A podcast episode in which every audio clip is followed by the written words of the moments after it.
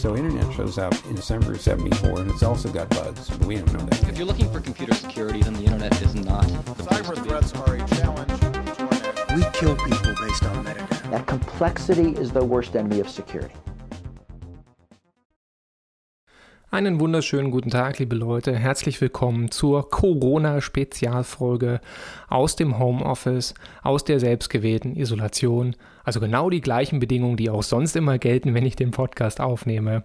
Und heute soll es um die Frage gehen, WTF sind Viren. Was für ein passendes Thema für diese kuriosen Zeiten, in denen wir uns gerade befinden.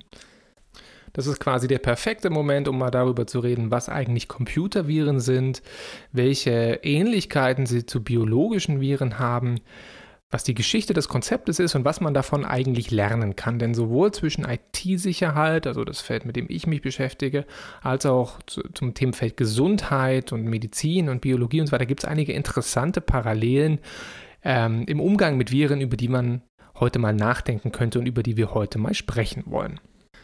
Und wir fangen an mit einer kurzen Geschichte des Konzepts. Und die ersten Überlieferungen zu biologischen Viren gibt es aus Mesopotamien, aus der Zeit um 1780 vor Christus, wo überliefert ist, dass ein Mann bestraft werden soll, indem er durch einen Hund gebissen wird, der von Tollwut äh, befallen ist. Also hier sozusagen eine Virusbestrafung. Auch ägyptische Hieroglyphen äh, übermitteln schon ähm, Bilder von Viren, vermutlich von Polioinfektionen. Also das begleitet die Menschheit schon seit langem. Um das Jahr 1880 äh, wird es dann in der medizinischen Forschung in, in Westeuropa eher etabliert. Ja, da wird, gibt es erste Experimente mit der viralen Übertragung von infizierten Krankheiten und so weiter. Und in dieser Zeit etabliert sich das Konzept in der Medizin. Viel spannender ist eigentlich die Frage, wo kommt das Konzept eigentlich aus der Computerwissenschaft her, beziehungsweise seit wann denkt man darüber nach?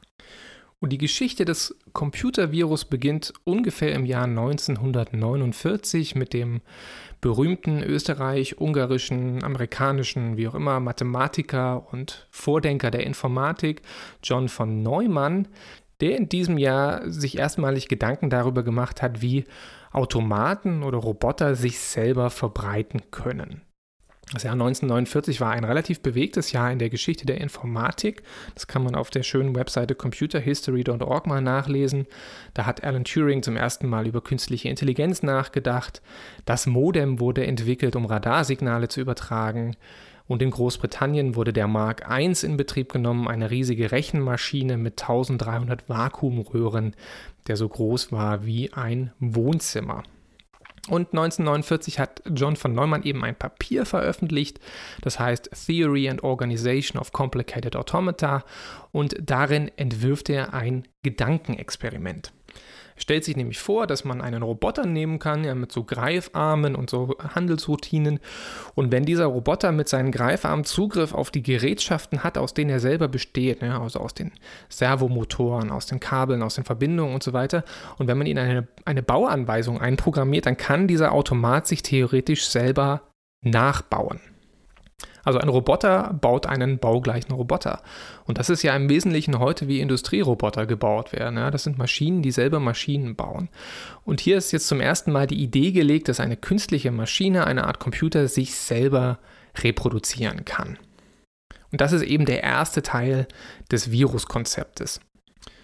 Und bis dahin war das aber alles nur eine Theorie.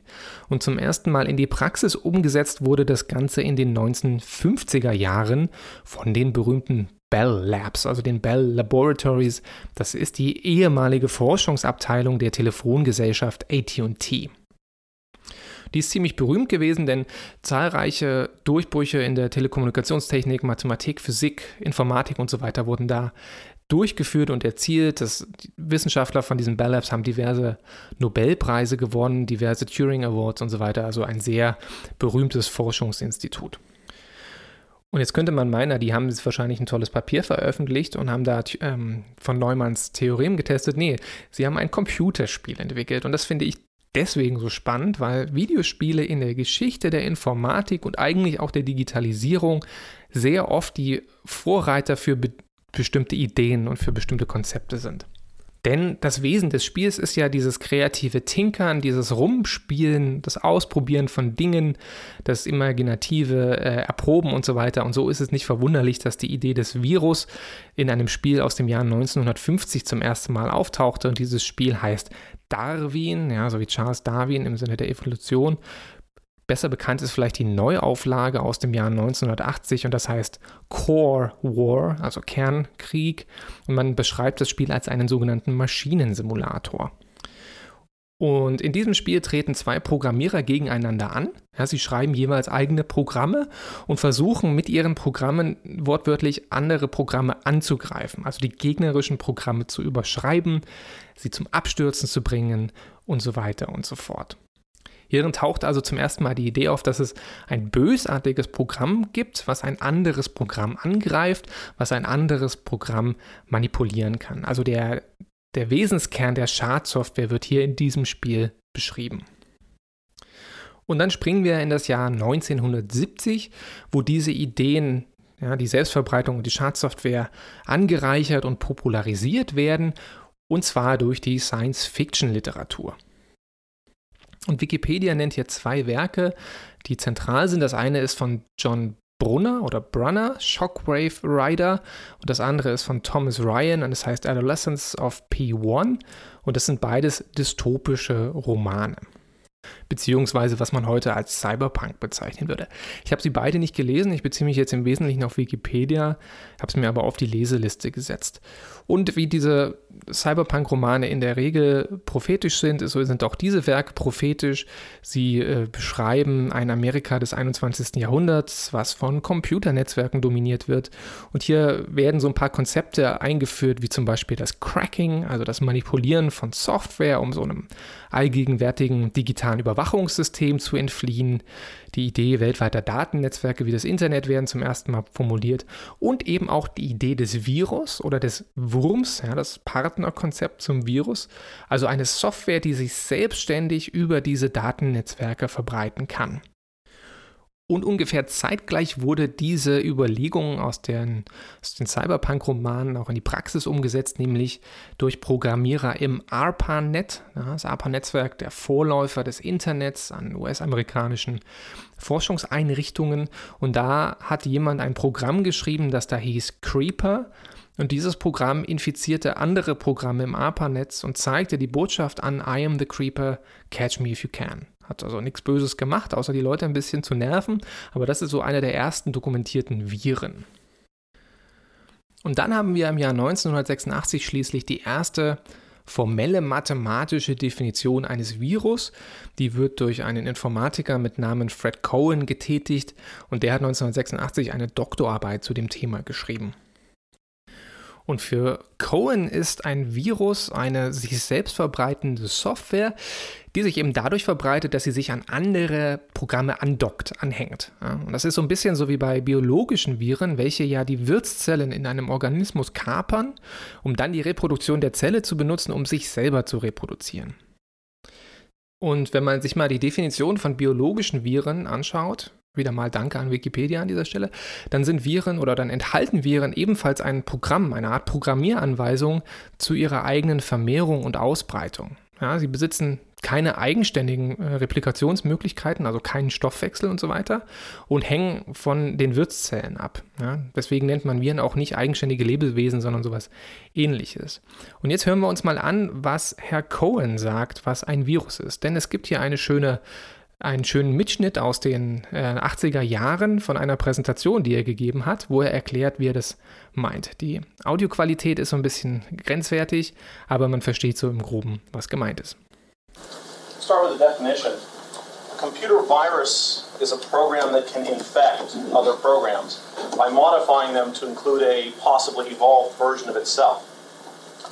With this infection property, a virus can spread uh, from program to program, from user to user, from computer to computer, and from network to network, infecting everything in its path. The way it works is every user that runs a program that's infected runs the risk of infecting their programs. When somebody else runs those programs, they get infected. When somebody else runs those programs, they get infected. A simple virus Viren sind nicht die einzige Form von selbstverbreitender Software, denn die weitaus häufigere Variante mittlerweile sind die sogenannten Würmer. Und Viren und Würmer sind eigentlich eng verwandt miteinander, sie teilen sich viele Funktionen. So der grobe Unterschied zwischen beiden ist, dass Viren in der Regel vom Nutzer ausgelöst werden müssen, ja, also selbst gestartet, aktiviert werden müssen, während Würmer sich auch ohne die Nutzeraktivierung selber verbreiten können, beispielsweise über Netzwerke. Ja, Würmer sind also eher sowas wie eigenständige Programme, die sich selber verbreiten können, während Viren eher von anderen Programmen abhängen, also zum Beispiel von, von Word oder von, von PDF-Readern. Und jetzt, wo wir das Ganze Grundsätzliche geklärt haben, können wir uns mal die Geschichte der PC-Viren anschauen.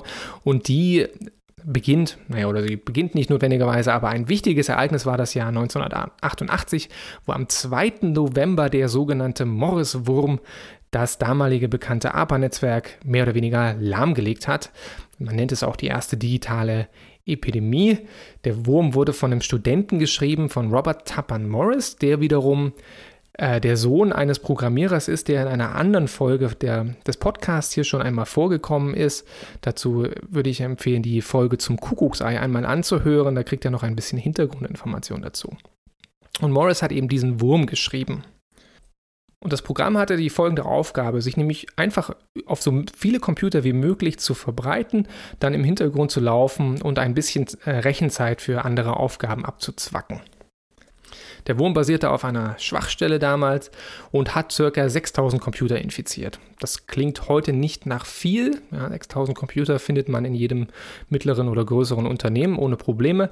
Zur damaligen Zeit entsprach das aber ungefähr 10% des gesamten Internets, hatte also einen relativ großen Impact.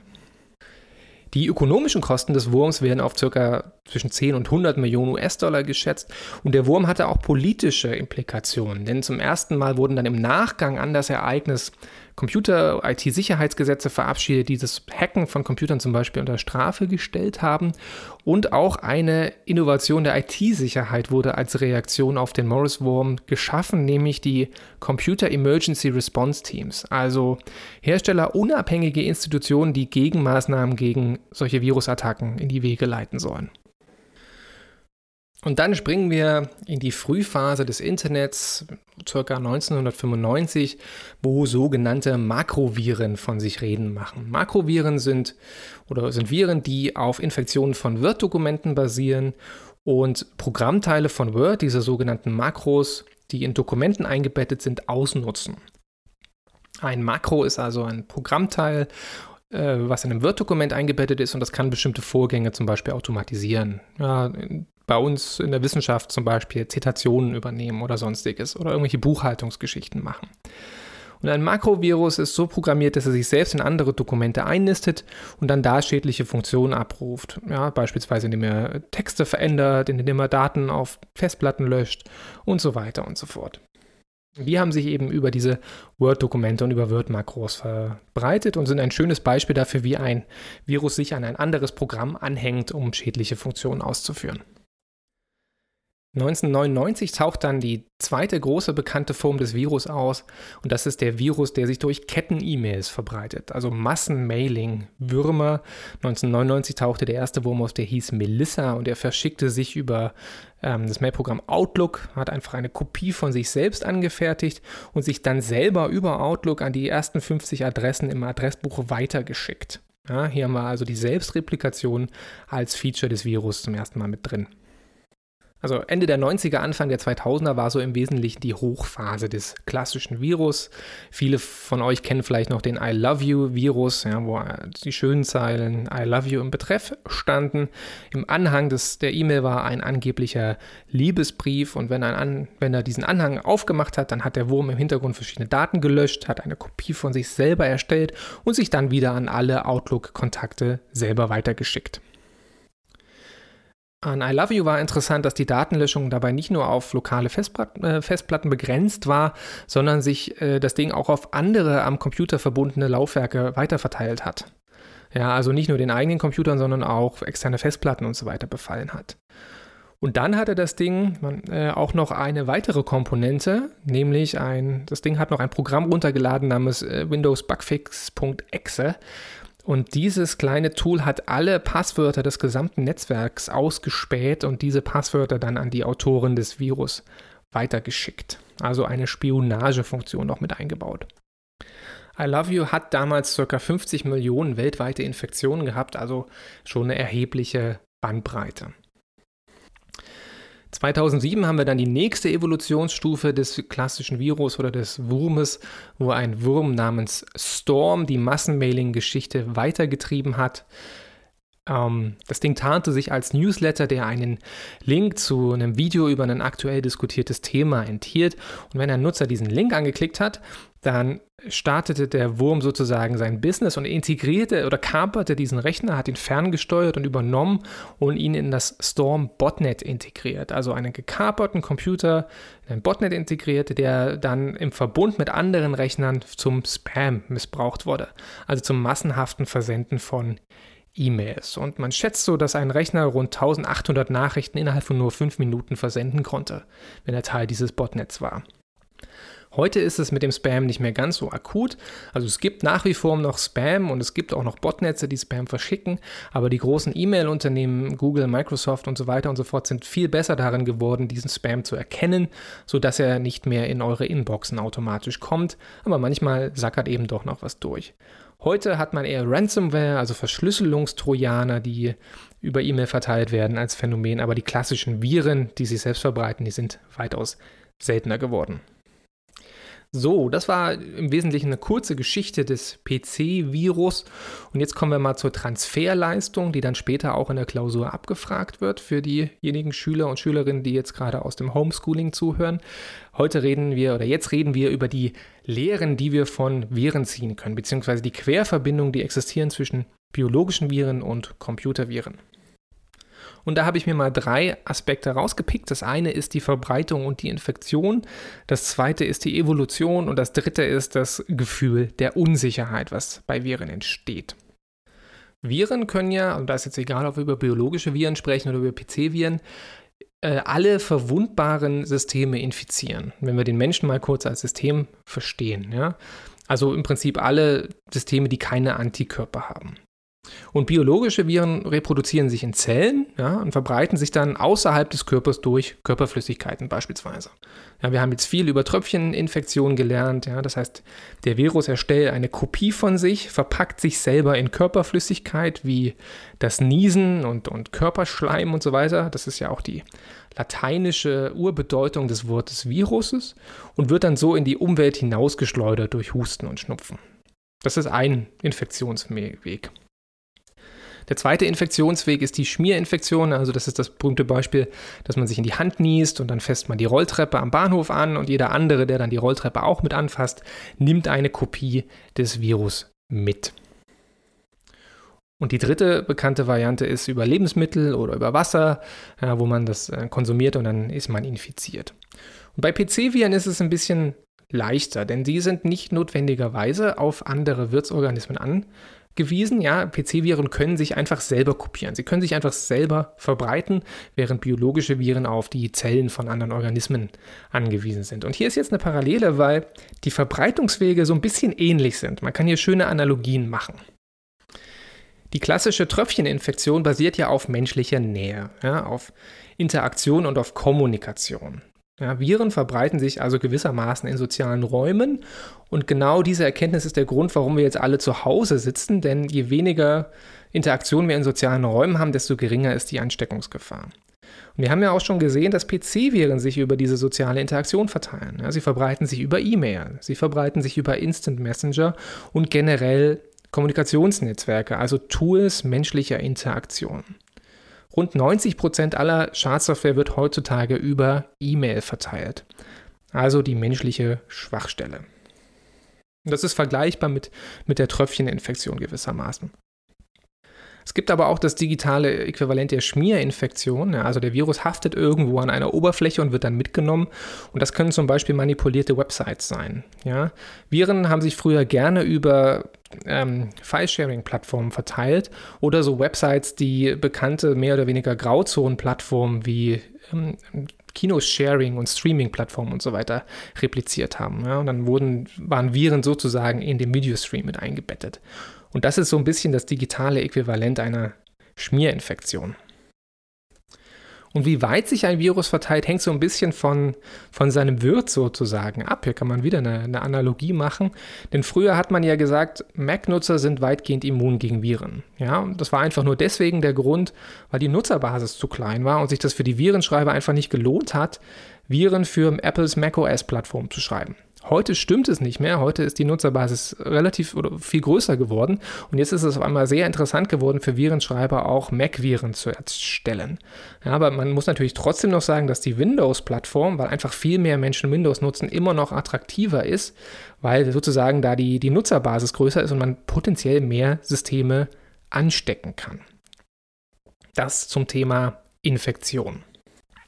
Kommen wir mal zum zweiten spannenden Punkt und das ist das Thema Evolution.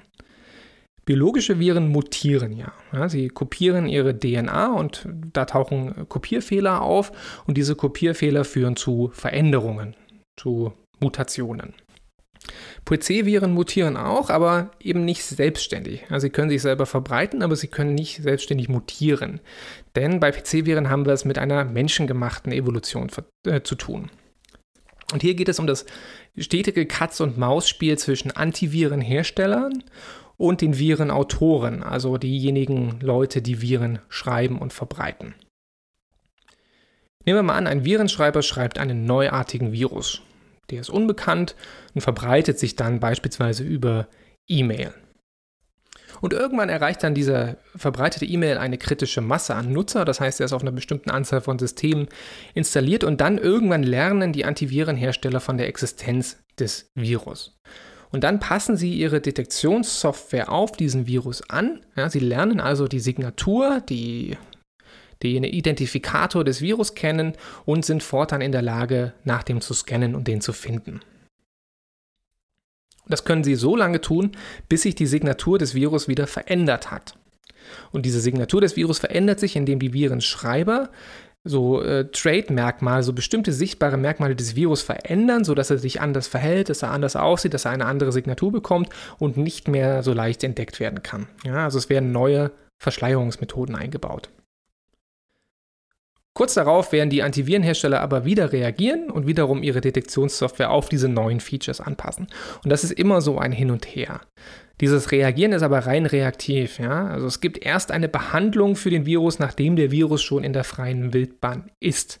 Das heißt, diese Antiviren-Tools verhalten sich ungefähr so wie ein Medikament, was man nimmt, wenn man schon infiziert wurde, um die Symptome der Viruserkrankung abzumildern bzw. das Virus abzutöten. Ja, also Antiviren-Software ist sowas wie die Tablette, die man danach einschmeißt, wenn man schon krank ist. Besser wäre die Immunisierung, aber dazu kommen wir gleich. Bevor wir über Immunisierung sprechen, will ich noch den dritten oder das dritte interessante Merkmal äh, schildern, was auch gerade zur Corona-Krise passt, und das ist die Unsicherheit. Wir erleben ja gerade die spannende Situation, dass das Coronavirus in unserer Umwelt ist und man aufgrund der zeitlichen Verzögerung der Symptome eigentlich nicht weiß, ob man es hat oder nicht. Ja, also man weiß nicht, ob man nicht eventuell schon infiziert ist, aber man hat keine Symptome und kann daher nicht bemerken, ob man eventuell andere infiziert oder nicht. Man ist sozusagen eine unbewusste Gefahr für alle anderen, die nicht immunisiert sind und das sind im Wesentlichen alle anderen. Und diese Unsicherheit ist interessant, weil sie auch bei PC-Viren greift. Denn in der Regel weiß man nicht, dass man einen Virus oder einen Wurm oder einen Trojaner auf dem System hat. Ja, die Dinger sind heutzutage gut getarnt und bleiben im Verborgenen, sodass man sie nicht ohne weiteres bemerken kann. Und dann haben wir auch solche Würmer, die zum Beispiel zur nachrichtendienstlichen Spionage oder zur Wach äh, Überwachung durch Strafverfolgungsbehörden genutzt werden. Die sitzen auf den Systemen und lesen alles mit, ohne einen einzigen Mucks zu machen. Und das Interessante ist, dass diese Spionagewürmer eben auch benutzt werden, um ein System zu infizieren, um dann im Netzwerk umherwandern und versuchen, andere Systeme im Netzwerk auch zu infizieren. Das heißt also im Umkehrschluss, wenn mein Rechner infiziert ist und ich gehe in ein anderes Netzwerk rein, dann riskiere ich die Infektion der anderen Geräte in dem Netzwerk. Und das ist wie bei biologischen Viren insbesondere in Umgebungen sehr schwierig und problematisch, wo viele andere sind, wo, wenn wir sozusagen im öffentlichen Raum sind. Wenn ich mit einem infizierten Computer zum Beispiel in ein öffentliches WLAN gehe oder im ICE-Netzwerk oder im Telekom-Hotspot, dann besteht theoretisch, praktisch muss man überlegen, ob das so ist, die Gefahr, dass ich entweder andere Systeme in diesem Netzwerk infiziere oder dass ich selber infiziert werde von einer Schadsoftware, die ebenfalls in diesem Netzwerk ist. Und das sind keinesfalls hypothetische Beispiele, denn wir wissen von Kriminellen und wir wissen auch von Nachrichtendiensten, dass sie sich besonders für die WLAN-Netzwerke an Flughäfen interessieren oder auch in Hotels. Ja, da kommen viele Leute durch, da kommen auch interessante Ziele durch, die man eventuell dann mit so einem mit einem Virus oder mit, einer, mit einem Wurm über dieses Netzwerk angreifen kann. Deswegen sind so öffentlich bekannte Hotspots wie Flughafennetzwerke mit einer gewissen Vorsicht zu genießen. Da sollte man also bestimmte Bekämpfungsmaßnahmen oder Schutzmaßnahmen ergreifen, die einem dabei helfen können, dass man keine Virusinfektion bekommt. Und das bringt uns zum dritten Teil, nämlich welche Bekämpfungslessons learned kann man denn übertragen zwischen biologischen Viren und Computerviren. Die erste äh, Bekämpfungsmaßnahme, die erfahren wir gerade am eigenen Leib und das ist Quarantäne hilft. Quarantäne bedeutet, dass infizierte Geräte oder Systeme isoliert werden müssen. Das macht man in der IT-Sicherheit über sogenannte Air-Gaps, also dass man einen Rechner hat, der bestimmte Funktionen ausführt, aber dieser Rechner ist nicht über das Internet mit anderen verbunden oder über ein Netzwerk mit anderen verbunden oder auch über USB-Sticks mit anderen verbunden. Ja? Also ein Rechner, der komplett separat ist. Denn dieser, wenn es keine Kommunikationsverbindung zwischen diesem Re Rechner und dem Netzwerk gibt, dann kann da auch kein Virus oder ein Wurm drüber wandern.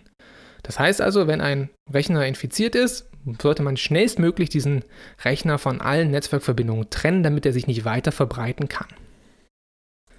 Das ist aber nur eine Maßnahme, wenn das Kind sozusagen schon in den Brunnen gefallen ist. Viel besser wäre das Thema Immunisierung. Und hier gibt es auch ein paar interessante Parallelen zwischen biologischen Viren und Computerwürmern und Schadsoftware generell. Und hier kommt jetzt der kurze politische Werbeblock und der lautet, Leute, lasst euch bitte impfen. Schützt euch selbst gegen Krankheiten, aber schützt nicht nur euch selbst, sondern sorgt auch durch Herdenimmunität dafür, dass die Masse an Menschen geschützt ist. Und das schützt wiederum diejenigen, die aufgrund von Vorerkrankungen und so weiter besonders anfällig für bestimmte Krankheiten sind, aber sich nicht impfen lassen können. Deswegen lasst euch impfen. Ende des Werbeblocks. Was ist jetzt die Analogie des Impfens für Computerviren? Und ich würde argumentieren, dass die Analogie der Immunisierung das gute alte Software-Update ist. Ja, Würmer und Viren nutzen Verwundbarkeiten im Immunsystem des Computers und von Netzwerken aus. Und was ich damit meine, sind im Wesentlichen Schwachstellen und Fehler im Programmcode von Software. Also unbeabsichtigte Programmierfehler und Bugs, die eine Kompromittierung bzw. Übernahme eines Programms oder eines Systems erlauben. Und Software-Updates beheben diese Schwachstellen. Das heißt, wenn sie behoben sind, kann sie nicht mehr vom Virus oder vom Wurm ausgenutzt werden. Und diese Software-Updates immunisieren euch gegen alle bekannten Varianten des Viruses bzw. der Schadsoftware, aber leider nicht gegen die noch unbekannten Varianten. Das ist ein bisschen so wie bei Grippeimpfstoffen. Ja? Die Grippeimpfstoffe, die wir jedes Jahr bekommen, die wirken gegen die bereits bekannten Erreger.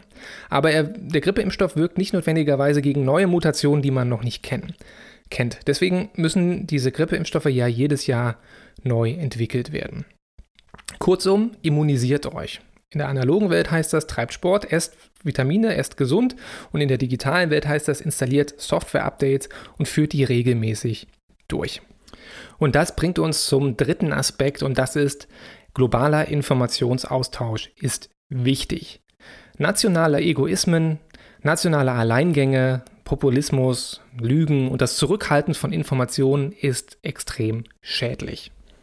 Und ich beziehe mich hier auf eine Nachricht, wo angeblich US-Präsident Trump versucht hat, ein deutsches Unternehmen aufzukaufen, was an einem Impfstoff arbeitete, angeblich um diesen Impfstoff exklusiv für die USA zu nutzen. Exklusiv heißt in diesem Kontext, wir halten das Wissen um den Impfstoff geheim, ja, mit Ver Verweis auf Patente oder geistiges Eigentum und verkaufen euch dann dieses Wissen oder diese Immunisierung zu horrenden Preisen und schaffen dadurch ein Abhängigkeitsverhältnis. Und dieser Mechanismus, der schadet bei den biologischen Viren, er schadet aber auch in der IT-Welt. Denn eigentlich ist es ja unser globales Interesse, dass wir alle geimpft und wir alle immunisiert werden. Nicht nur unsere Körper, sondern auch unsere PCs und Systeme.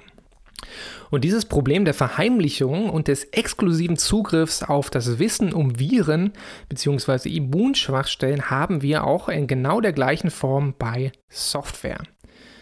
Ich habe ja schon darüber gesprochen, dass Würmer und Viren Software-Schwachstellen ausnutzen. Und die gefährlichsten von denen sind unbekannte Sicherheitslücken. Das sind diejenigen, für die es quasi noch keinen Impfstoff gibt oder in der IT-Welt, für die es noch keinen Sicherheitspatch oder kein Sicherheitsupdate gibt.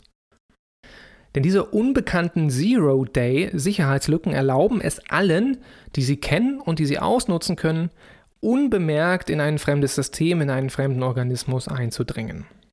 Ja, und deswegen werden die Dinger sehr oft zur Spionage oder für Sabotageaktionen genutzt.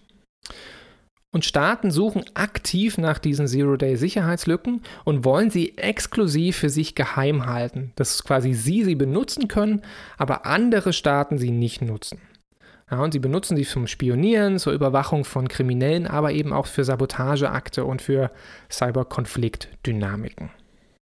Das Problem an diesem Egoismus oder an diesem nationalen Alleingang in der Denkweise ist jetzt, wenn mehr als ein Akteur die Schwachstelle kennt, dann kann er sie auch ausnutzen, ohne dass jemand anderes es mitbekommt. Ja, wir haben eine Lücke und glauben nur, wir kennen sie. In Wirklichkeit haben aber die Chinesen meinetwegen die gleiche Lücke und können uns auch darüber angreifen. Und wir würden das nicht mal mitbekommen, weil die Information über diese Lücke ja geheim gehalten wird. Kurzum, durch dieses Geheimhalten, also wir finden eine Sicherheitslücke, sagen aber dem Unternehmen nicht, dass wir sie gefunden haben und nutzen sie heimlich aus, setzen uns Nachrichtendienste globalen Risiken aus. Denn wir nehmen damit in Kauf, dass wir uns infizieren können, weil das Wissen um die Schwachstelle geheim gehalten wird, statt es an den Hersteller zu melden, der dann daraus keinen Impfstoff entwickeln kann, also kein Sicherheitsupdate. Ja, das, das Software-Update, was der Hersteller herstellt, um diese Sicherheitslücke zu beheben, ist quasi der Impfstoff, der uns gegen Folgeangriffe, die auf dieser Sicherheitslücke basieren, immunisiert. Und dieser Impfstoff wird in der Regel an alle aktuellen Systeme verteilt über Software-Updates. Das ist so, wenn man, wie wenn man global zum Impfen gehen würde, permanent. So, um jetzt diese Analogie zusammenzufassen, bedeutet dieses geheime Ausnutzen von Sicherheitslücken zur Spionage und zur Überwachung, dass Staaten und Hacker mit unserer IT-Gesundheit spielen. Ja? Sie wollen, dass diese Schwachstellen weiter bestehen, beziehungsweise dass diese Immundefizite weiter bestehen, damit sie selber Viren und Würmer in die Welt setzen können, um zu spionieren und zu sabotieren. Kommen wir zum Fazit. Wir reden in der Digitalwelt gerne von IT-Hygiene, also von täglichen Praktiken, die uns dabei helfen sollen, unsere Systeme gesund zu halten, um Infektionen durch Viren und Würmer zu verhindern. Das, was in der analogen Welt die gesunde Ernährung und das Sportmachen ist, ist in der IT-Welt gewissermaßen das Einspielen von Software-Updates.